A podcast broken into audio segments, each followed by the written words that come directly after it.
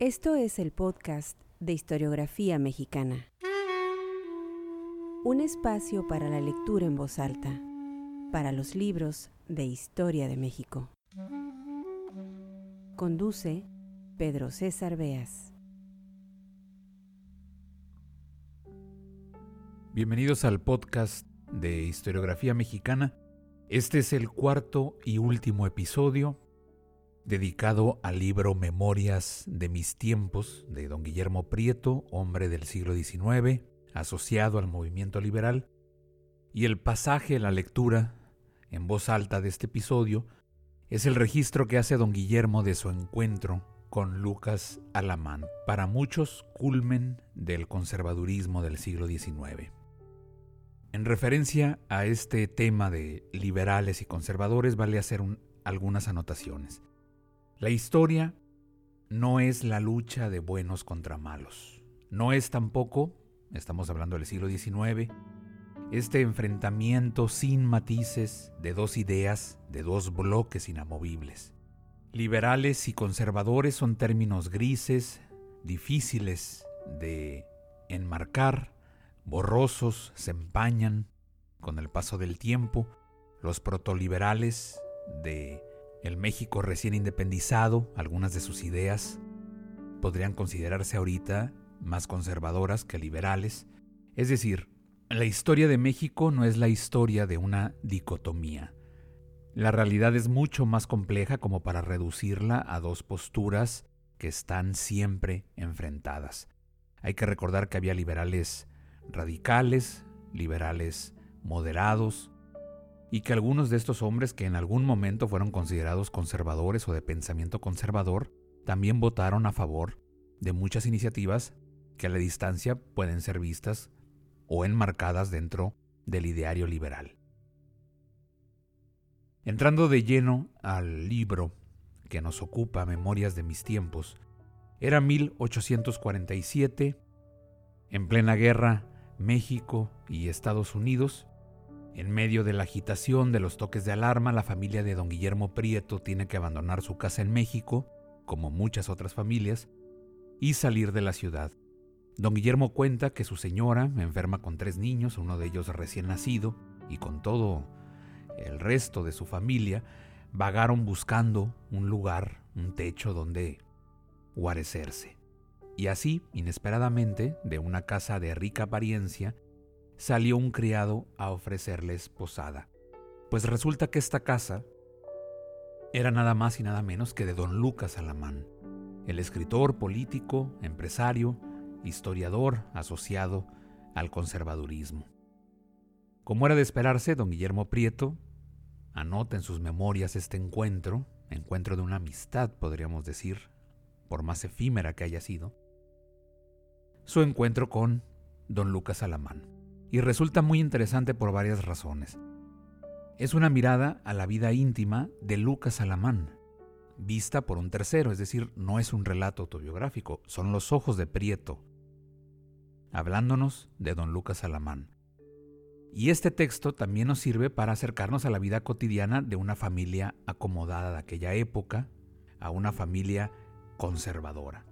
Sus costumbres, cómo se vivía el día a día en una de esas casonas decimonónicas en las que el padre estaba en la mesa, se rezaba el rosario, en las que vivía un personaje como Lucas Alamán, un gran escritor, un gran historiador. Por otro lado, nos deja ver también los prejuicios de Prieto, que él mismo acepta, ya lo escucharán en la, en la lectura, y muy importante, los puntos de encuentro entre estos personajes a los que la historia ha encasillado fácilmente como liberal y conservador. Vamos pues a la lectura en voz alta, el libro Memorias de mis tiempos de Guillermo Prieto. Si les interesa conocer más sobre la vida de don Guillermo, les recomiendo escuchen los episodios 9, 10 y 11 de este podcast.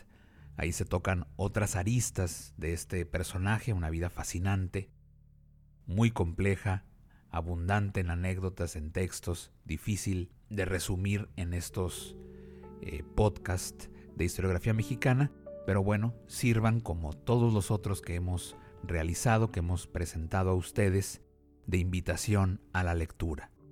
El libro Memorias de mis tiempos es un libro fácil de conseguir, lo he dicho ya en un par de ocasiones, así que no duden en comprarlo, es una buena ventana al siglo XIX mexicano.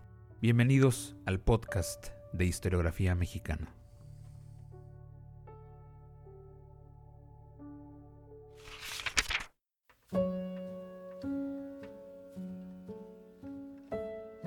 Cuando yo tuve lugar de ver a mi familia, supe que vivíamos en los bajos de esa casa, propiedad del señor don Lucas Alamán. El hospedaje me fue altamente desagradable por mis hondas prevenciones políticas por el señor Alamán, contra quien había publicado todo género de dicterios y a quien me pintaba mi fantasía como un rodín, tenebroso, sanguinario y espanto del mismísimo Satanás. Aquella casa era como una casa encantada. Reinaba constantemente en ella un silencio profundo. Criados respetuosos con sus chalecos negros, criadas ancianas de armador, delantal y chiquiadores. Toques en la capilla para misa y rosario. A mediodía el ruido de la cadena del zaguán mientras duraba la comida. Antes de las diez de la noche, todo dormía. La pieza que yo ocupaba comúnmente en los bajos daba al jardín que estaba esmeradamente cultivado, con sus calles de arena, crecido arbolado y fuentes primorosas. El señor Alamán, a la caída de la tarde, paseaba por el frente de mi cuarto, con su sombrero de paja de grandes alas, su grueso bastón y su levita de lienzo. Era el señor Alamán de cuerpo regular, cabeza hermosa, completamente cana, despejada frente, roma nariz, boca recogida y como de labios forrados, con dentadura blanquísima, fina, cutis fino y rojo el color de las mejillas. Al pasar por mi cuarto me decía, Señor don Guillermo, ¿damos una vuelta por el jardín? Yo contestaba brusco y de mala manera, porque como he dicho, tenía fuertes prevenciones contra aquel señor. Pasaron días y más días, y siempre se repetía la invitación que era perpetuamente rechazada. La señora mi madre, mortificada por mi conducta, en una de las invitaciones me puso mi sombrero en la mano y dijo al señor Alamán, Allá va, señor. Esa tarde hablamos de cosas indiferentes y de algunos oradores españoles. Al siguiente día nos empeñamos en discusiones literarias. A los quince días buscaba yo al señor Alamán por el encanto de sus narraciones de viaje, sus conversaciones profundas en las literaturas latina y españolas, sus tesoros de la historia anecdótica de la Francia y la España. Por supuesto que no había en esas conversaciones la más leve alusión a la política. Creía entonces, como creo ahora, al señor Alamán un fanático cerrado en política, que creyó inmadura la independencia y como una insurrección el grito de Dolores y estaba persuadido de que eran una serie de delirios, sacrilegios y peligros los principios que proclamó como dogmas la Revolución Francesa. En el interior de la familia del señor Alamán, todo era virtud, regularidad, decencia y orden. Se levantaba con la luz y se componía. Escribía en la sala, que va a la calzada de la Tlaxpana, con unos cuantos libros a la mano. Su escritorio elevado la hacía escribir de pie, y su escrito lo asentaba en un libro como de caja, sin una mancha, ni una borrada, ni una entrerenglonadura, ni ceniza en las hojas, porque no fumaba. Al escribir guardaba suma compostura, y casi no se le veía la cara, porque la visera de la cachucha que usaba le hacía sombra.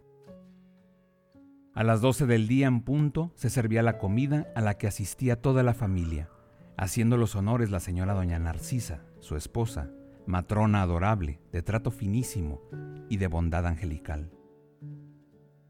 Un sacerdote a quien llamaban Tata Padre, creo que hermano del señor Rodríguez Puebla, bendecía la mesa y al concluir la comida rezaba el Padre Nuestro, besando el pan y pidiendo la mano los criados a los amos. Se dormía siesta y se dejaba campo para el chocolate y el rezo del rosario a la oración. Yo merecía esa familia la honra de que me admitiese en su seno. Recibí distinciones del señor Alamán que me hacen grata su memoria.